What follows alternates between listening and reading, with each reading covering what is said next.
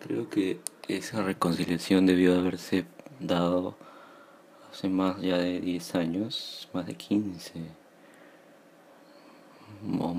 en hace 20 exactamente, porque ellos estaban en el pico de su carrera. Y creo que no creo que vayan a hacer un tema juntos, sino que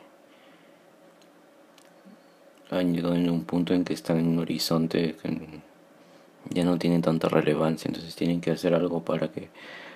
la prensa hable de ellos o causen algún shock en el mundo del entretenimiento.